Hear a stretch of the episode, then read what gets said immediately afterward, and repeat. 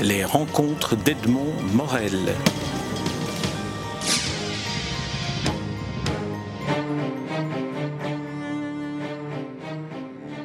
Bernard Isler, je suis très heureux de, vous rencontrer euh, chez vous, euh, dans un endroit magnifique, hein, en un matin de, décembre, à propos de votre dernier, enfin votre dernier livre, une réédition, une compilation de l'ensemble du siècle des vins en un seul volume, paru chez Casterman, la biographie d'un ange du XXe siècle. Alors c'est un projet que vous aviez débuté de manière tout à fait novatrice en 1997 sur Internet. Et l'Internet est vraiment intégré dans, dans l'histoire de cette mémoire du XXe siècle. Dites-nous comment, comment c'est venu cette, euh, cette, cette, histoire et, cette manière de procéder. Euh, c'est toujours difficile de résumer les, les origines d'un projet, mais je pense que très simplement, euh, je voyais la fin du siècle approcher et que je me disais qu'il fallait peut-être faire quelque chose qui était en rapport à ça. Que c'était intéressant de, de parler d'histoire à propos du XXe siècle dans la mesure où je faisais déjà Cendre depuis quelques années, que je me plongeais dans l'histoire du 19e et que j'essayais de la recréer.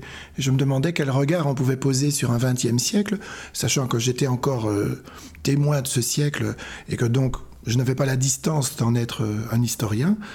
Et donc j'ai décidé, dans cette mesure-là, d'essayer d'être euh, un dessinateur du, 20e siècle, c'est-à-dire d'en faire un portrait graphique en commençant par faire des dessins qui parlaient du XXe siècle et dont progressivement j'allais essayer de les relier en, y trouvant du sens. Mon, intention était que j'ai eu, euh, comme beaucoup, un, grand-père qui a fait la guerre 14-18, un, père qui, a échappé à la guerre 40 et qui a vécu euh, euh, toutes les années 60 le mouvement féministe avec ma mère, etc. Et qu'il représente un peu une forme d'histoire du XXe siècle et que j'ai des souvenirs de ça et qu'ils ont tous les deux transmis une certaine vision assez noire du XXe siècle. Et que j'avais envie d'essayer d'y trouver un autre sens et d'essayer de voir s'il n'y avait pas un sens plus romantique, une forme de fil rouge qui, reliait tous les événements du XXe siècle et qui donnait une vision un peu plus prométhéenne, je dirais, du XXe siècle. Je suis parti de l'idée que le XXe siècle avait commencé avec euh, la disparition quelque part de la religion, avec euh, Nietzsche qui écrit que Dieu est mort, que le véritable début du XXe siècle est sans doute la guerre 14-18 où il y a tous les empires européens qui s'écroulent et où il y a la naissance des grandes idéologies qui ont façonné l'histoire de, ce siècle qui est le communisme, bien sûr, qui naît en Russie, et le capitalisme qui s'y oppose, et qui représente un peu toute euh, cette lutte entre les deux. Mais à travers ça, on dirait que c'est un peu un homme euh, plus laïque euh, qui, qui fait une forme de défi prométhéen et qui, qui cherche un peu à s'échapper à cette terre de larmes, puisque si 14-18 est le berceau, c'est un berceau de cendres, de larmes et de boue. Et donc, quelque part, que l'homme ait eu envie de s'en échapper représente un désir parfaitement légitime, comme il y a aussi cette conquête de l'air qui est tout à fait, euh, euh, qui fait toute l'histoire du XXe siècle, qui commence en 1908 avec les frères Wright qui font décoller le premier avion. Que 70 ans plus tard, on, se retrouve sur la Lune, on peut imaginer que les deux guerres ont servi, enfin ont certainement d'ailleurs euh, amélioré les sciences et donné un coup d'accélérateur aux sciences pour permettre cette conquête de l'air. Et que donc ça donnait un sens un peu plus comment dire, ambigu ou complexe euh, aux guerres qui sont une forme de pulsion euh, collective destructrice et qui en même temps a créé du renouveau. On peut dire que les guerres la guerre 40-45, certainement par son horreur, ses atrocités, a fait naître un, mouvement de pacifisme, de socialisme, de solidarité collective, qui peut-être va s'estomper avec le temps, mais néanmoins ça a existé. Il y a des gens qui ont, euh, à ce moment-là, euh, imaginé un monde meilleur, on va dire. Voilà, donc tout ça, j'ai voulu parler de ça, mais sans être euh, historien, je le répète, en étant vraiment un dessinateur, c'est-à-dire je commence à faire des, images. Euh, j'ai commencé à faire des images de souvenirs euh, basées sur des photos du XXe siècle, euh, basées sur mes souvenirs à moi, basées sur des fantasmes à moi aussi, et où il y avait une figure récurrente d'ange qui était un peu cette forme de métaphore de, de, de cet homme, de ce messager orphelin d'un messager orphelin, un ange déchu qui arrive sur Terre et qui, voilà, qui malgré tout rêve de s'échapper encore, et qui est vraiment cette idée de volonté d'élévation. quoi. Est-ce qu'on peut dire que, que, l'ange qui, qui, traverse en quelque sorte l'évocation du XXe siècle est une sorte de point de vue que vous avez adopté, qui est à la fois un point de vue qui s'éloigne des choses, mais qui est non pas omniscient, mais omnisensible aux choses? Je, dirais que euh, c'est un ange muet. Voilà, c'est la, grande force de, de, cet ange, c'est que il regarde, il est témoin. Euh, il ne juge pas, il observe, il témoigne, et qu'il est à cet égard euh, la plus belle métaphore de la photographie. La photographie, dans son sens le plus noble pour moi, c'est un peu la photo de reportage, la photo d'histoire, c'est-à-dire c'est, c'est le le, comment dire, le cauchemar d'un dessinateur qui passe des heures, des mois parfois sur un dessin et que un, reporter photographe fait clic et l'instant magique fait qu'il va témoigner d'histoire et euh, il ne sait pas toujours ce qu'il fait. C'est, quoi? C'est, c'est le hasard, c'est un instant d'année, on va dire, c'est euh, un ange qui passe. Voilà, c'est et qui, qui voit, qui regarde.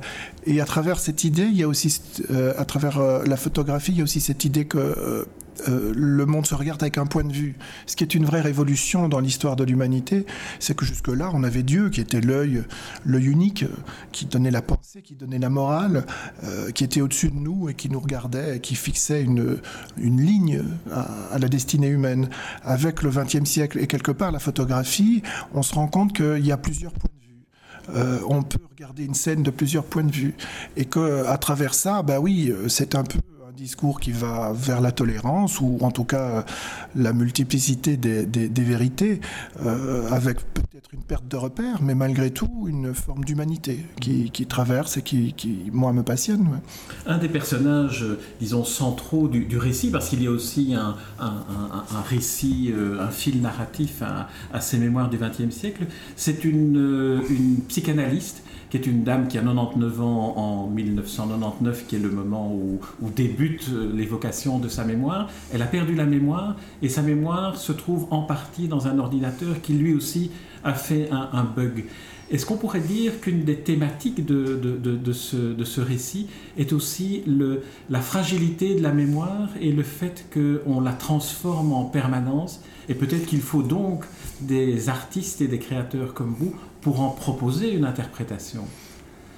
Ah, oui, bien sûr, je, je comment dire? Je pense que l'histoire parle plus du présent que du passé. Euh, elle parle plus du présent, du moment où on, raconte l'histoire. Et je pense que c'est une nécessité pour les hommes de constamment réécrire leur histoire. Réécrire leur histoire à eux, personnelle, et puis l'histoire de l'humanité. On sait que l'histoire est un peu une légende inventée par les vainqueurs, mais au-delà de ça, il y a, nécessité de, à travers le, le, flot d'informations qu'on a sur notre passé, la difficulté à en trouver du sens, le besoin de nouer des fils dans cette, euh, dans cette succession chronologique qui est parfois absurde, il faut bien le reconnaître. quoi. C'est ça qui nous rend euh, humains, c'est de trouver du sens, de relier ces événements. Dans ce livre, il est évident que c'est pas l'histoire du XXe siècle, c'est, l'histoire d'Eva. Voilà, c'est, c'est Eva, elle est née en 1900 et elle va mourir en 2000, elle le sait, euh, elle le sent en tout cas. Elle est une grande intellectuelle puisqu'elle a connu Freud et qu'elle est psychanalyste, qu'elle a traversé à peu près tous les grands mouvements et toutes les grandes pensées du XXe siècle. Et c'est vrai qu'à son âge, sa mémoire est en train de partir hein, avec la maladie d'Alzheimer et qu'elle essaye de... On ne sait pas très bien d'ailleurs, elle reçoit des, messages d'Internet d'un ange elle supposait un ange, c'est-à-dire quelqu'un qui est anonyme et qui s'appelle, qui signe Anonymous et qui lui envoie uniquement des photos. Et elle va commencer à, à essayer de trouver du sens entre toutes ces photos et reconstituer sa propre. Alors, est-ce qu'elle a amassé elle-même ces documents sur son ordinateur ou est-ce qu'elle les a euh, vraiment reçus? Jusqu'à quel point elle les interprète elle les manipule elle-même? L'histoire ne le dit pas parce que les gens qui ont la maladie d'Alzheimer ont une perte de conscience. Ce sont des bribes qui viennent et les bribes euh, dont ils des morceaux qui leur paraissent vrais mais qui ne peuvent pas toujours relier quoi. C'est pour ça qu'elle a besoin de cet ordinateur. Mais je pense que quelque part à travers cette, cette image, euh, c'est un peu nous. On veut dire voilà, on est de plus en plus euh, avec une certaine difficulté de donner une image de notre monde. Notre monde c'est énormément agrandi en un siècle. Je veux dire, il y avait des tas de gens au 19e siècle qui n'avaient jamais vu la mer. Aujourd'hui, euh, la majorité des gens ont vu un, bout d'Afrique euh, et de, de, de, l'Asie, même à travers la lucarne qu'est leur télévision. Rien que ça, ça nous donne une conscience mondiale avec des tas de morceaux d'actualité, d'informations dont nous ne savons pas trop que faire. Nous avons besoin de les relier et Internet est là pour ça, pour cette forme de fenêtre sur le monde et une difficulté pour nous de, les relier. Alors, ce qui les relie aujourd'hui, c'est Google, avec ses moteurs de recherche, et qui procède selon une pensée qui, à mon sens, ressemble à la psychanalyse. C'est-à-dire que ce n'est pas une histoire chronologique du monde, c'est une histoire analogique. On procède par association d'idées, comme dans un cabinet de psychanalystes, on va, on va raconter des événements, et le, psychanalyste va, enfin c'est la théorie freudienne en tout cas, il associe des idées, on voit les rapports ça nous fait penser à j'étais dans le tram, été bousculé et ça m'a rappelé un événement de mon enfance. Voilà, ça c'est ça l'analogie. Sur Google c'est pareil, on va prendre un mot et puis on va chercher tous, tous les paradigmes de ce mot et on va commencer à, à remonter un fil un peu inconscient ou je ne sais pas très bien quoi pour arriver à une forme de réponse. Et ça nous fascine tous à l'heure actuelle, ce qui prouve que nous sommes tous à, la recherche de sens à travers Internet. Quoi. Et je pense que oui, euh, à partir du moment où la photographie a quelque part euh, inventé que l'histoire pouvait avoir plusieurs regards, euh, nous arrivons assez logiquement à Internet où où il y a tellement de regards que c'est une mosaïque et nous sommes un, petit point dans cet océan une manière de, raconter l'histoire avec un grand H, et peut-être c'est peut-être la meilleure ou la, seule manière qui vaille, est de la raconter à travers des personnes individuelles qui l'ont vécu. Dans le cas de, votre, de votre récit, Eva, euh, d'une certaine manière, a vécu la métaphore de la Première Guerre mondiale en, vivant la perte accidentelle de son frère qui était aviateur et photographe. Et c'est un peu à partir de là que, que, l'ensemble se, déclenche euh, du travail de mémoire, mais aussi du travail de refoulement de ce qu'on ne veut pas accepter. Euh, Eva, c'est son frère jumeau. Elle est intimement liée à lui. C'est même un peu plus compliqué que ça, puisqu'ils sont triplés et qu'il y a un enfant euh, qui est mort, qui est leur frère jumeau, qui était sans doute l'aîné, euh, qui est mort et qui donc est lui le petit ange. C'est lui le petit ange dans la mémoire parce que c'est comme ça qu'on appelait les enfants qui disparaissent, euh, qui sont morts-nés, ces, petits anges. Moi j'en ai eu un dans ma famille, c'est comme ça qu'on l'a appelé. Et donc il y a cette confusion entre les deux. Euh, je pense qu'à travers ce traumatisme, parce que c'est ça, Eva vit un traumatisme avec la disparition de son frère, elle le revoit après dans, toute l'histoire du XXe siècle de diverses manières. Il apparaît sur les photos qu'on lui envoie. C'est toujours lui. Et en même temps, est-ce vraiment lui? Ça reste la question. On ne saura jamais. Il y a plusieurs, il y a plusieurs réponses à ça. Il est probable que euh, Frank Stern soit vraiment mort en 1917, mais qu'avant ça, il ait pu faire un enfant avec euh, Fabienne Rouge-Dieu et que cet enfant lui ressemble, puisque les photos qui, qui viennent de, un peu plus tard, dans, dans les années 30, les années 40, c'est exactement le même âge que le premier Frank Stern qui, qui était en 14-18 et qui est peut-être mort. Et puis après ça, ce serait peut-être encore euh, le fils du deuxième, euh, Frank Stern, etc. On peut imaginer ça. D'un autre côté, euh, voilà, Eva se plaît à imaginer, et moi, ça me plaît d'imaginer que certaines personnes pourraient être réincarnées, voilà, ou éternelles. Et que là, il y a quelque chose qui nous échappe, c'est cette part de cette part de la vie ou qui nous échappe complètement, que la science tente maintenant aujourd'hui au XXIe siècle d'incarner réellement, c'est-à-dire que le XXIe siècle, à la différence du, du XXe, euh, est en train de prendre ses rêves pour des réalités. Il va, avec la science, euh, progressivement euh, créer des, des, robots, des clones, voilà, je pense que l'avenir n'est pas sur la Lune pour le 21e, mais il est plutôt dans la transformation de l'être humain et pas au niveau mental comme le, comme le communisme espérait le faire, au niveau de l'éducation, mais plutôt au niveau de la chair physique. Et dans le 20e, il y a déjà des, prémices à ça. On sait qu'il y a eu des, le capitalisme, le communisme, et au-delà de ça, ce, vieux, euh, ce vieux combat entre l'inné et l'acquis, a donné des, réponses très différentes dans la science, a fait qu'une certaine partie de, la science a pu euh, euh, s'opposer, c'est le moins qu'on puisse dire, dans des théories, et a donné euh, des des folies euh, dans les années 70, euh, 80. Euh, on est arrivé déjà à imaginer le début du clonage. Dans, les, épisodes ou dans les événements que, que, que vous avez choisi d'évoquer dans le XXe siècle se trouve la guerre 14-18, la Deuxième Guerre mondiale, la guerre du Vietnam euh, la, révolution, la révolution bolchevique, qui est un, élément charnière dans l'histoire de, l'ange ou, de, la réincarnation du frère d'Eva Stern, on s'aperçoit à travers tous ces événements-là, que l'image a tout le temps été présente, de même que la manière de tromper par l'image. L'exemple le plus caricatural étant la disparition sur certaines photos soviétiques de certains personnages à partir du moment où ils ne sont plus opportuns euh, dans, dans, l'idéologie. Quelle est la perception que vous, euh, artistes et créateurs, avez de, de cette manipulation de, de l'image? N'est-ce pas finalement ce qui nous permet de raconter des histoires aussi? Je pense que le, mensonge est la première porte de l'imagination. Ça, euh, si Dieu est la vérité, Dieu merci, nous sommes humains, nous avons la capacité de mentir et, de nous transformer. Euh, ça, euh, en tant que, dessinateur, bon, il est évident qu'on apprend avec des erreurs. si on pouvait représenter la nature telle qu'elle était, il n'y aurait pas d'art. L'art naît de l'erreur et du mensonge, de la réalité, de cette transformation. La photographie, dès sa naissance, a été retouchée. C'est une évidence. Euh, c'était pas possible à ce moment-là d'avoir un cliché net. Il fallait le retoucher. Et euh, au moment de la guerre 14-18, pour des raisons notamment de propagande, mais pour d'autres raisons aussi, parce que le cliché était trop flou, parce qu'on ne pouvait pas encore vraiment capturer le mouvement, ben, il y avait des gens qui, redessinaient les, les, photos pour qu'on remarque bien si c'était des Allemands ou des Français, par exemple. Mais après ça, voilà.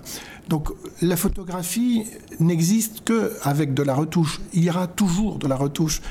Et plus encore maintenant, puisque maintenant on a Photoshop euh, qui permet de douter clairement de, tout ce qu'on nous montre. Et pourtant, la photographie reste le témoignage le plus, euh, le plus crédible ou le plus, universel sur ce qu'on appelle euh, la vérité. Le dernier, le dernier exemple en date, c'est, c'est quand même quand Ben Laden est mort et qu'il y avait une énorme euh, discussion polémique pour savoir euh, une, terrible polémique pour savoir s'il était vraiment mort parce qu'on n'avait pas la photo. Alors du coup, il y a eu 50 interprétations sur Internet qui étaient évidemment toutes mensongères, qui étaient des trucages mais ça prouve bien à quel point la photographie est un paradoxe constant puisque elle nous montre une réalité qui est fausse.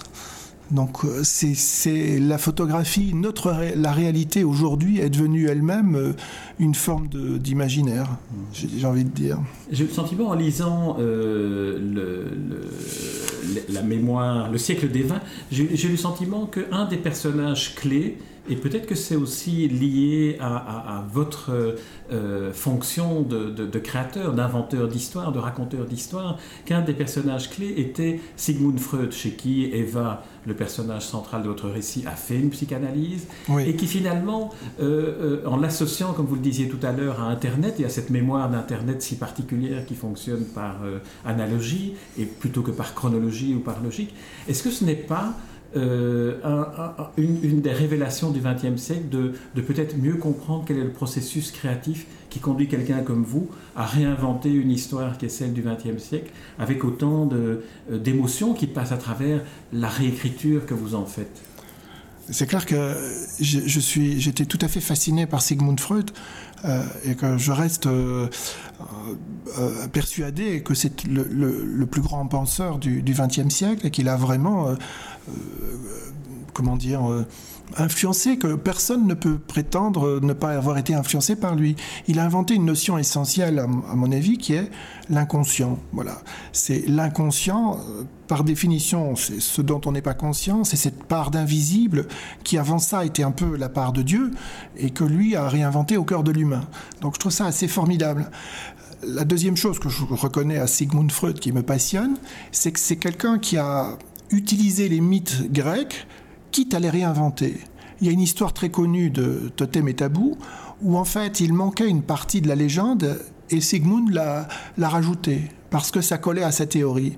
Et quelque part, ça ressemble en fait à ce que les Grecs faisaient eux-mêmes euh, du temps euh, de, la démocratie avant Jésus-Christ, euh, et, qu'ils avaient un certain jeu avec les dieux, et que les gens qui passaient leur temps à les réinventer. Je pense que grâce à Sigmund, Oedipe n'a jamais été aussi présent qu'au XXe siècle, peut-être même plus qu'au temps des Grecs, qu'au temps de l'Antiquité. tout le monde sait qui est Oedipe. Et en même temps, ça reste un truc très compliqué. Alors aujourd'hui, on, se plaît à, remettre en cause, bien sûr. Euh, c'est nécessaire, il faut tuer le père euh, pour avancer. Néanmoins, euh, ça passe souvent par beaucoup d'ignorance de sa pensée. Quoi.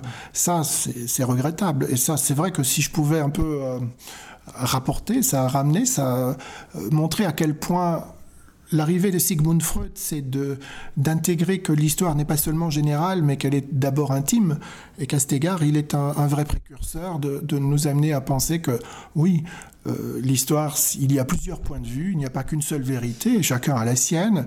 La, vérité se trouve peut-être euh, à équidistance de, de tous les égaux de tous les humains, quelque part au milieu, mais qui peut la définir quoi? C'est un peu comme la beauté. Tout le monde connaît le mot, mais euh, chaque artiste en a une version différente.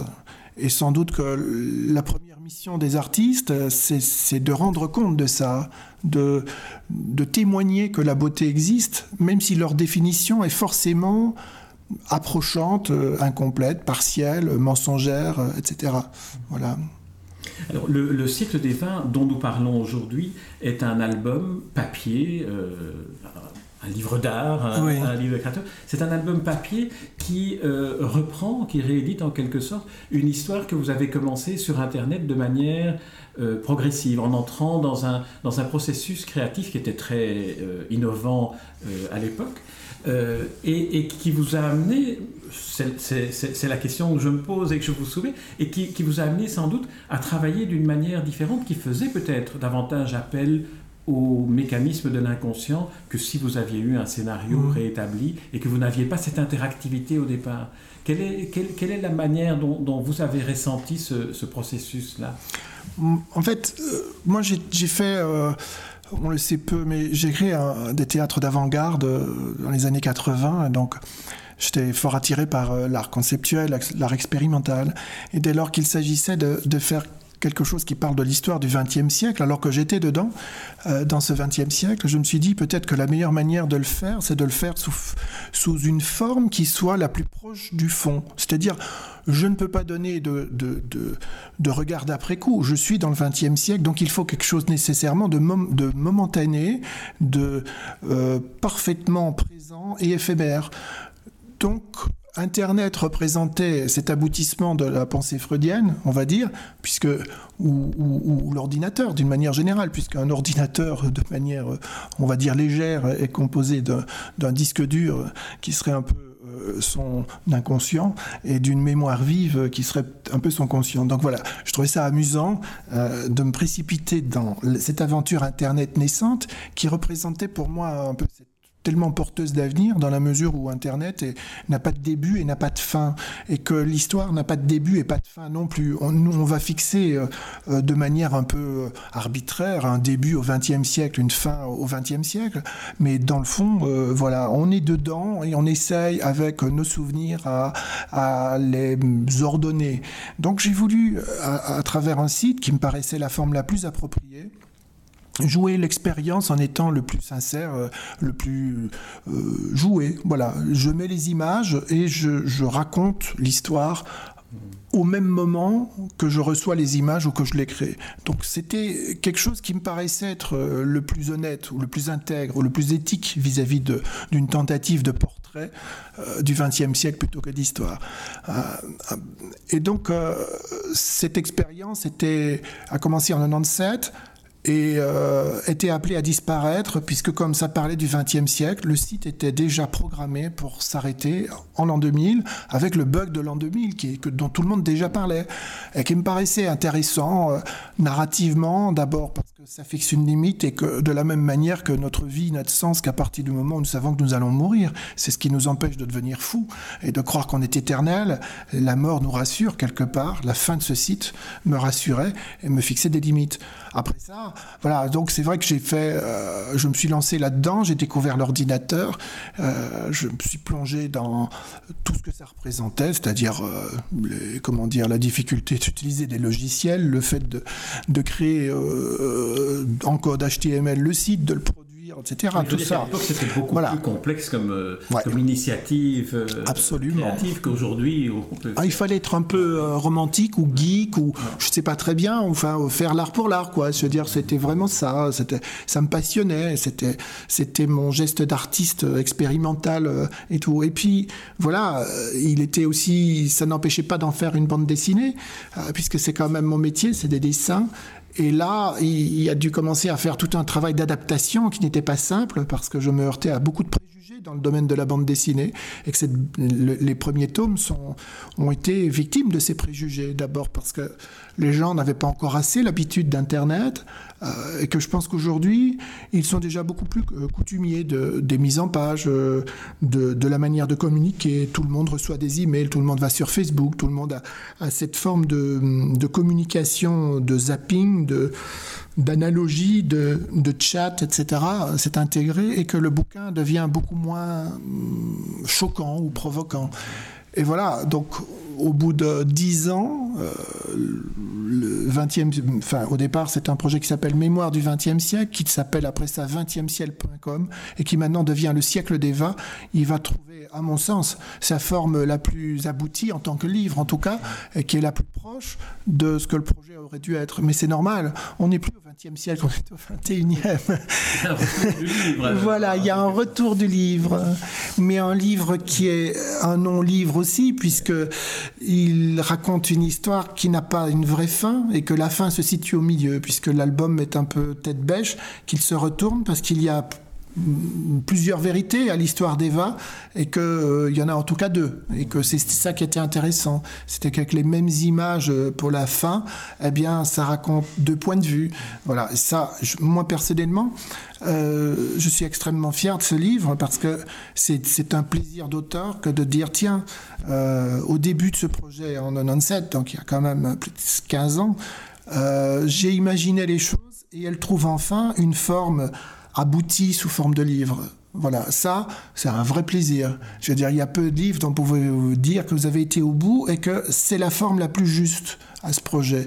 Et qu'à mon avis, euh, elle est plus les albums publiés euh, euh, en quatre tomes, ils perdaient quelque chose. Alors que tout relié ensemble, je crois que l'histoire devient beaucoup plus limpide et beaucoup plus lisible. Parce qu'au-delà de tous les discours, toutes les intentions, bah, il y a d'abord l'histoire d'Eva euh, et de quelqu'un qui, qui, meurt lentement avec ses rêves, ses idéaux qui vont disparaître avec lui. Et voilà, ça me touche. En tout cas, ça, ça, touche le, le lecteur que j'ai été, le lecteur hypnotisé que j'ai été par ce siècle des Bernard Isler. Je vous remercie pour cet entretien à propos de euh, cette intégrale euh, du siècle des vins, biographie d'un ange du XXe siècle qui est paru chez Casterman. Merci Bernard Isler. Merci.